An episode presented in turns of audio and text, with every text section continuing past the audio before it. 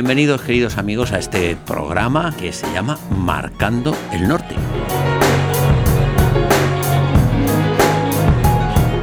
Porque hay cuatro puntos cardinales. El sur, el este, el oeste y el norte. Nosotros marcamos El norte. ¿Por qué? Porque somos. cristianos. Amén.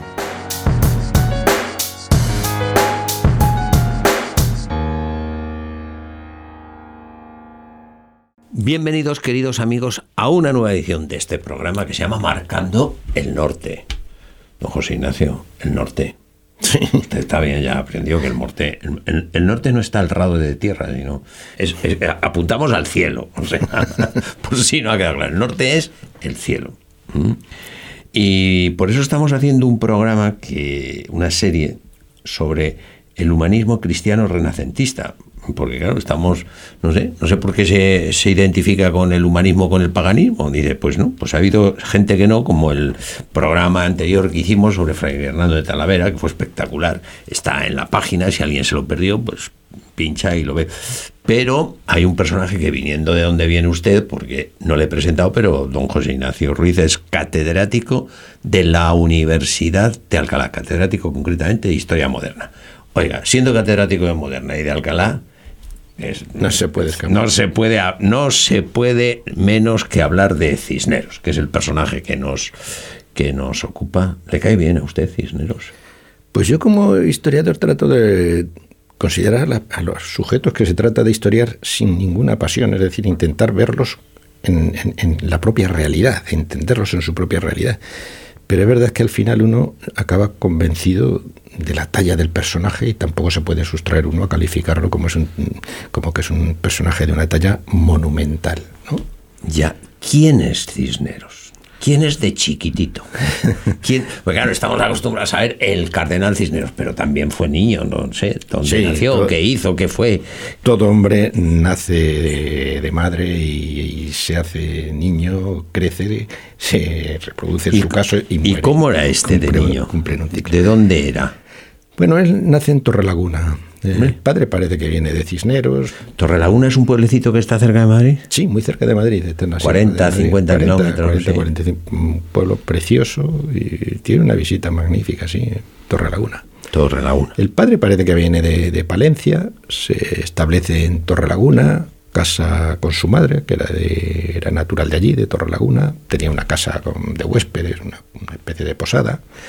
El padre era recaudador de impuestos, estos lo entroncan algunas personas y uno de los que lo han estudiado, la de las personas que más lo han estudiado y que más saben de Cisneros, aparte de García Oro, que es el profesor Martínez Ripoll, compañero Sí. nuestro en Alcalá, que estudia mucho, cada vez ve más que su padre puede tener orígenes conversos, ¿no? Que Esto es un tema en la historiografía modernista siempre recurrente, ¿no? Ya. Tanto que era recaudar. Pero él llega, se establece en bienes de Palencia, el padre se había establecido. O sea, hijo de una familia acomodada, digamos. Sí, como se decía en la época de mediano pasar. Sí. De mediano Tenía- No, alto, porque No, no. casa de huéspedes y... Sí, y recaudador, pero bueno, tenía... Hombre, no es lo de Fray Hernando de Talavera. Sí, su padre no era un grande... De Talavera eh, era otra historia, Sí, ¿no? sí. Pero eran de mediano pasar y claro, como pasa con todos los padres, quieren que los hijos pues prosperen y a ver el futuro de los hijos y sobre todo en sociedades como las anteriores, donde la familia es muy importante, era algo importante para la familia y la, y la prosecución, diríamos, de la, de la progenie, ¿no? Esto creo que era importante. Entonces, desde pronto mostraba este ch- chico Era despierto. características de, de- un chico valioso. Y el padre, un hombre inquieto, enseguida lo puso a estudiar. Es decir, esto, esto puede ser una persona que valga bien para la, para la familia, para nuestro, que tenga al cargo la familia. Y lo, y lo pone a estudiar allí en, en Torrelaguna, lo manda a Oceda, pasa a Alcalá de Henares, hace estudios en Alcalá de Henares. eh, y de Alcalá de Henares, pues como ocurría mucho, según las maneras que presentaba de, de- de chico de valor, el padre se apuesta por él y lo manda a Salamanca. Bueno, Salamanca es un vivero de... de, eh, Hombre, era una de las universidades más importantes de Europa y desde luego de España sin duda, ¿no? La universidad, ya hablábamos en el programa anterior de la importancia que tenía en los estudios, ¿no? En los estudios de, de- de artes, en los estudios de, sobre todo en los estudios de teología, de allí salen los teólogos más importantes de la, y de la Edad cuando Media, llega a Salamanca ya es religioso o no? No, no. llega como estudiante, llega allí y conoce el ambiente. Y le pasa, tiene una vida, corre una vida bastante paralela a lo que hablábamos en un programa, en lo que hablábamos en un programa anterior de Fray Hernán. Llega a Salamanca a formarse, a hacer una licenciatura, o sea, como se hacía antes, bachillerato, la licenciatura, la maestría y algunos llegaban pues al doctor. O sea, llega un chavalote de, que de, los de ahora que va a la universidad a labrarse su porvenir, pero todavía no ha pensado en su vocación religiosa. No, no, no. Eh, la van descubriendo poco a poco. Yo creo que la, influencia familiar la tiene, la tiene porque el padre ya apuntaba gustos hacia el franciscanismo, ¿no? Pero él cuando llega a Salamanca, sobre todo en un ambiente allí que de renovación espiritual que existía y que allí había pues lo más granado de, la, intelectualidad, eh, el, movimiento franciscano, allí había eh, personalidades como las que decíamos el otro día, pues eh, desde el Torquemada, estaba don Pedro González de Mendoza estudiando en, conocía el Tostao, por ejemplo, y allí se relacionaba con, con la intelectualidad, conoce y entonces conoce todo el movimiento de renovación espiritual que se está produciendo en Castilla y en toda Europa, pero en Castilla de manera singular e importante.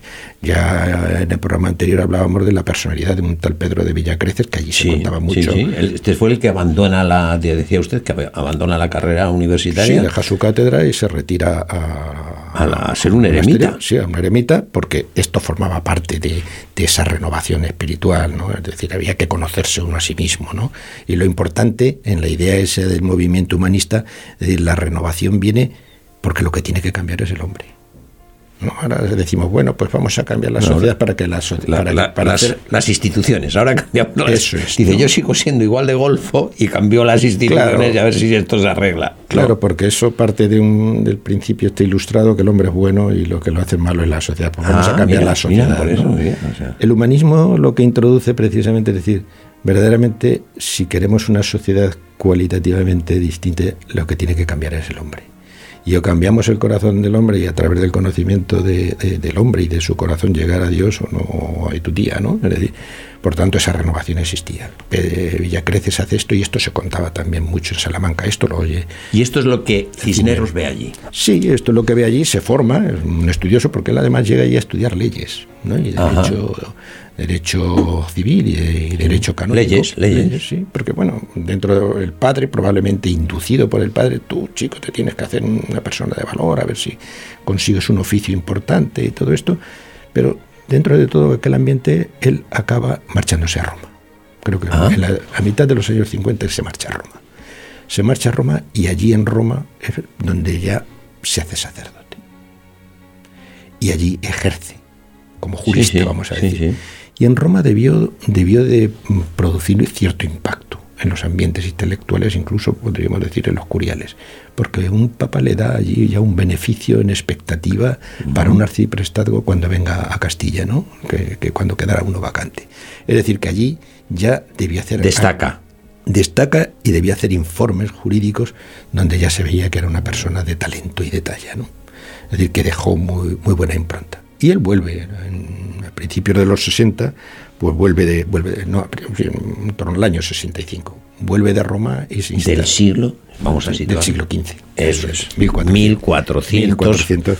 es que yo, yo, yo me pierdo en los siglos. Si no me dice usted, me vamos, años 60. Bueno, mil, ya, ahora ya me sitúo. Sí, lleva usted razón. Muchas veces nosotros hablamos, sabemos de lo que estamos hablando. ¿Qué son ustedes? ¿Cómo son? ¿Cómo son los profesores de universidad? Eh, eh? Son, son ustedes una cosa. Esto pasa, ¿no? Son ustedes una cosa. Bueno, pues, pues él vuelve, él vuelve y bueno, vuelve a, su tierra y se instala eh, en Uceda y llega a ser eh, gobernador y aspira al arciprestazgo.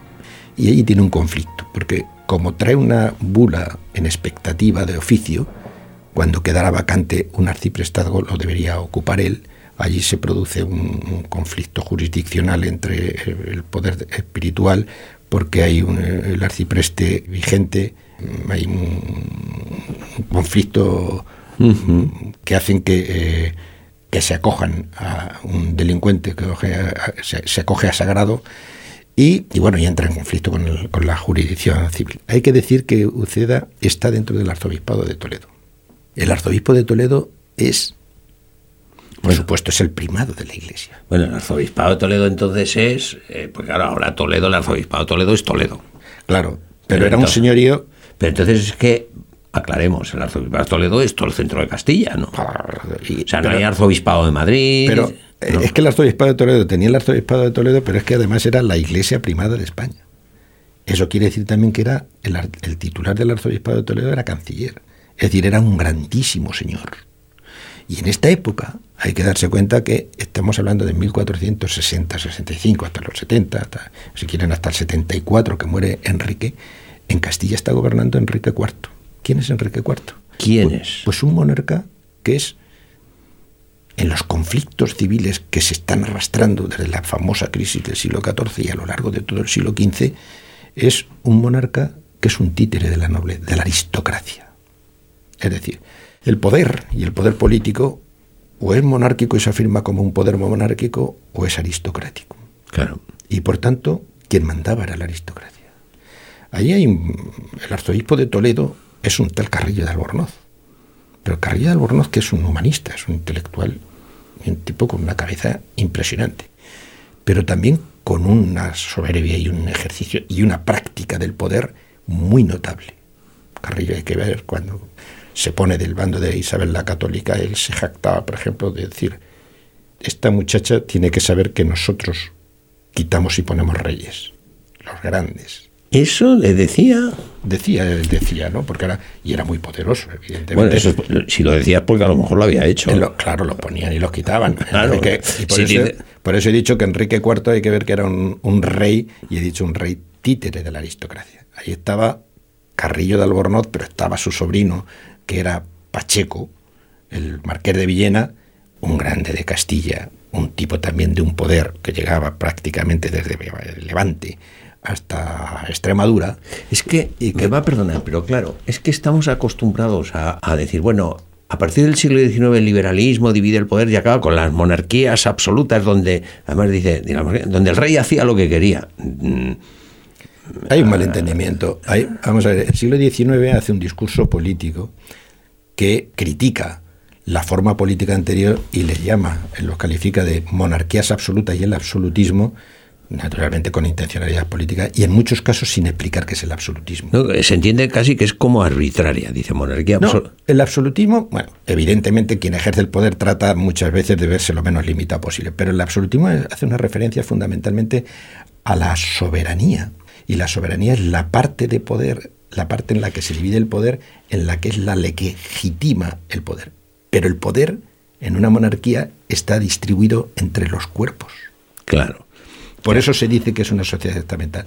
No para muchas veces dominar, como se dice. Una sociedad estamental o una sociedad corporativa está reintentando representar aquella idea paulina en la que el cristianismo trata de resolver la individualidad y la unidad y la colectividad con la idea de un cuerpo, la idea del cuerpo místico, que está formado por distintos órganos, miembros o cuerpos, que cada uno tiene una función y derivada de esa función tiene un derecho.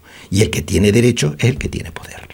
Entonces el poder está compartido. En el Estado liberal el poder solo lo tiene el Estado. Ya. Tan Y entonces el Enrique IV, un titerillo de todos estos de poderes. todos estos poderes. Él, él era un primus inter pares. Claro, razón decía, ¿qué decía el arzobispo de Toledo? De, Esta Nosotros niña, esta ponemos- chiquilla... Claro, y por eso en el conflicto que se origina y en la guerra civil que se origina inmediatamente y a la muerte, no al principio y después, ¿no? Que se origina la muerte de, de Enrique IV, ahí hay un cambio de bandos. Y Carrillo, que había apoyado a la, a la reina o a la princesa, a la princesa, frente a los Mendoza, cuando se produce la guerra civil a la muerte de Enrique IV, hay un cambio de bandos. Y Carrillo se pasa al lado de la hija, algunos dicen que ilegítima, la de Juana. la A ver, los bandos. Explíqueme los bandos. Hay dos bandos. Unos. Como pasa siempre en política, hoy lo resolvemos todo con, todo con partidos. Aquí también podrían haber partidos, o bandos. o un bando es el de-. Hay un bando que es el de Carrillo, que en tiempos de, de- de Enrique, él está apoyando a la reina, quiere apoyar a la reina para gobernar él, podemos decirlo, es decir, el, el gobierno un poco en la sombra. ¿A la reina está- quién es? A la perdón, a la, a la- a la princesa, a la princesa, A la Isabel, hija- a Isabel, a a Isabel, Isabel, ya. ¿eh? Y está... Esa chiquilla, quiere apoyar sí, a esa chiquilla. quiere, eh, apoyar a esa chiquilla. Y en el bando, diríamos, de Enrique IV, está apoyado por los Mendozas, que son Ya. legitimistas. Ya. Y que apoyan a la Beltraneja, a Ya. la, a la supuesta hija, esto ya forma parte de la historiografía, a la supuesta Ya, hija de ya Enrique ya IV, que el entiendo. conde dice que es la Beltraneja, y que está apoyada fundamentalmente por los Mendoza. Ya entiendo. Entonces, el que lidera el bando de Isabel, en este caso era Carrillo y en el otro caso eran Ya. los Mendoza. Cuando muere Enrique IV, hay un cambio de bandos. Ah, Y los Mendoza se pasan a apoyar a Isabel y Carrillo se pasa a apoyar a, Juana, porque se enfada. Hay un cambio porque no consigue el cardenalato. Claro. Porque el cardenalato, los reyes católicos apoyan al don Pedro González de Mendoza y por tanto Carrillo se siente agraviado y entonces se va, se cambia de bando. Los Mendoza, que eran más legitimistas, al final pues se pasan al bando, al bando de Isabel y por tanto, bueno, pues se produce, se produce ese cambio. Pero volviendo al tema de Cisneros, digamos que en torno a 1471 o se- 70 o por ahí tienen el conflicto este jurisdiccional que tenemos y se enfrenta a Carrillo. Y Carrillo de Albornoz, que era ese todopoderoso que hemos, acabamos de Sí. describir, lo mete en la cárcel lo mete en la cárcel. lo mete en la cárcel a Cisneros. Y a mí me parece que esto es importante, porque me parece importante, cuando he estudiado la figura de, de- de Cisneros, a mí me parece que él se retira nada más ni menos que dos años de cárcel. Dos años de cárcel. Lo mete en la cárcel. Y claro, como era un intelectual también, como hablábamos en el programa anterior, este se lleva libros. Aprovecha el se lleva- tiempo. se lleva a, le gustaba mucho leer las escrituras, estaba indagando mucho, bueno, y era un, era un humanista y por tanto un intelectual y un, y un- y un gran lector. Durante dos años le dio mucho para pensar. Y entonces, desde mi punto de vista, lo que él vivió con el enfrentamiento político que se produjo en Castilla entre los bandos políticos y las facciones, él retirado del mundo y en la cárcel, creo que ya le hizo pensar a él que algo debería hacer. Naturalmente sale de la cárcel y él llega a ocupar otra vez el puesto pues, de gobernador y muy pronto uno de los Mendoza, don Pedro González de Mendoza, el hermano menor del marqués de Santillana, el marqués de, de- Santillana, don Pedro lo conoce, se conocen. Eran zonas limítrofes, se movían entre el arzobispado de Toledo y los dominios del duque del Infantado, ¿eh? de lo que es el duque del Infantado.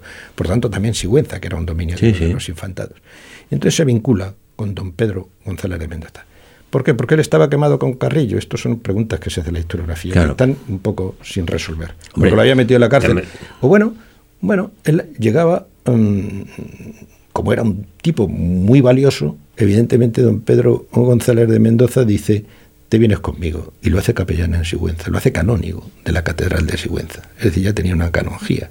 Lo nombra capellán, lo llega a hacer vicario y provisor, es decir, de la todopoderosa Sigüenza, Sigüenza. y de los dominios del duque del Infantado. Es decir, que había llegado a una cota de poder impresionante.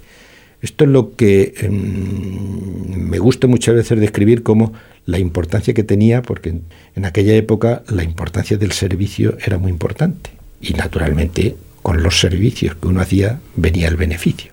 Entonces, la época esa de, en que su servicio él le producía un beneficio y por tanto ascendía en la escala social y llegaba a tener poder.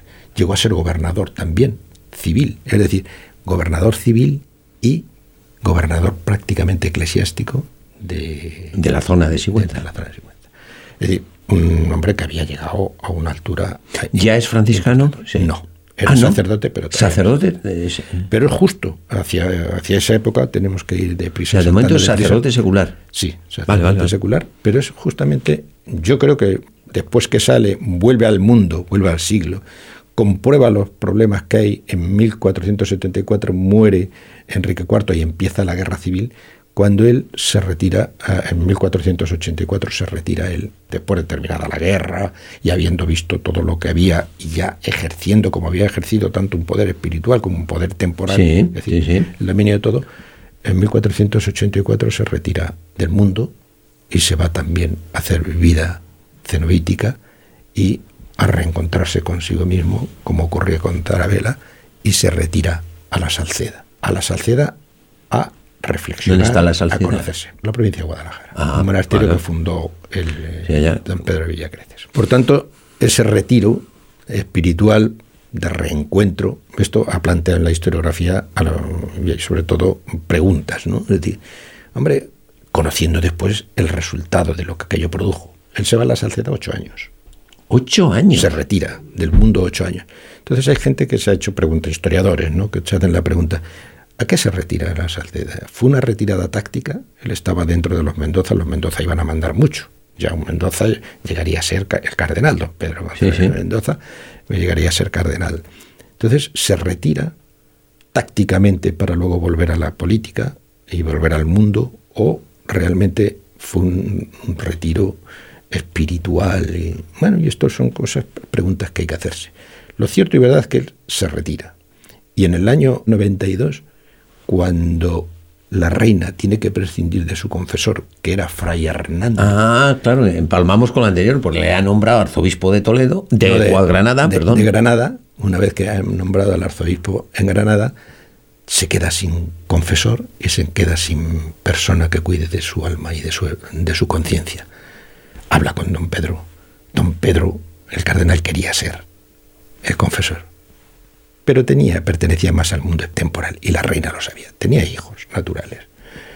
Entonces, que había que reformar mucho. La, la reina ya estaba pensando, aquí hay que reformar las estructuras em, con un nuevo hombre, em, evidentemente. Empezando por el Mendoza este, que es un pajarito. bueno, y era también un intelectual, era un humanista, pero bueno, sí, no, pero dado el mundo, no sabía Pajarito, pajarito.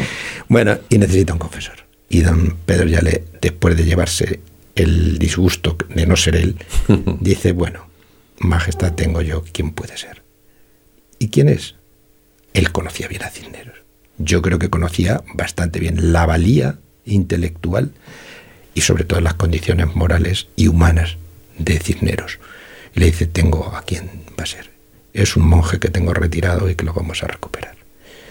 Le piden a Cisneros que tiene que hacerse cargo de la conciencia de la reina y él dice que de ninguna manera, que no quiere, que no quiere volver. Tienen que apelar a decirle que él se debe, le dice el cardenal Mendoza, ya se pone quien manda, entonces la gente que mandaba mandaba, y además le dicen, usted tiene voto de obediencia, es su obligación volver al mundo y a tener el cuidado de la reina. Ser confesor de la reina, hay que decirlo, que no era solo ser confesor, ser confesor de la reina era ser consejero. Claro, si cuido tu espíritu, imagínate, y además consejero del reino de un reino que se estaba por hacer. Vamos a ver, tenemos muchas más cosas que hablar de Cisneros, o sea que y se nos está acabando el tiempo, o sea que tendremos que seguir con Cisneros en otro en otro programa, pero yo quiero acabar Acláreme usted, ahora que ha dicho esto de confesar, ¿es verdad que la hizo arrodillarse? ¿O eso es una leyenda? Yo lo he leído, lo, he leído. ¿Qué, eso qué, es lo que pasó? Parece que eh, yo lo he leído y además en los dos. Con Talavera, cuando llega, la reina estaba acostumbrada a ser quién era, ¿no? Y se sienta a su lado y, le, y él le dice, póngase de rodillas. Para confesarse, claro. Para confesarse. Y le dice, yo soy la reina. entonces le dice, no, si no se va a arrodillar delante de mí. Usted se va a arrodillar porque va a arrodillarse ante Dios. Con humildad para pedir perdón. Y lo de Cisneros, lo que me parece que creo que hay otra anécdota, que lo recibe la reina y lo recibe, pero quería conocerlo o ver su actitud y utiliza a unas de sus damas para haciéndose pasar por reina para ella ver cómo reaccionaba. Y Cisneros se da cuenta que lo están utilizando y le llama la atención a la reina. Dice, esto no, para esto no vengo yo aquí, para hacer teatro. Entonces la reina lo, vuelve, lo vuelve a llamar y le dice y le pide perdón diciendo no ha sido esta la intención que yo tenía. Bueno, un hombre de una pieza y desde luego un hombre de Dios y una historia incompleta. Bueno, pues habrá que hacer otro programa. tenemos que continuar porque se nos ha acabado el tiempo eh, y eso sí, tenemos todavía unos segundos para darles gracias al profesor José Ignacio Ruiz, catedrático de la Universidad de Alcalá, catedrático de Historia Moderna, por haber estado con nosotros. Y a todos ustedes, queridos amigos, muchas gracias por habernos acompañado en una edición de este programa. Decirles que a cambio nosotros pues nos vamos a poner a trabajar para que dentro de unos días podamos ofrecerles una nueva edición de este programa que se llama Marcando el Norte.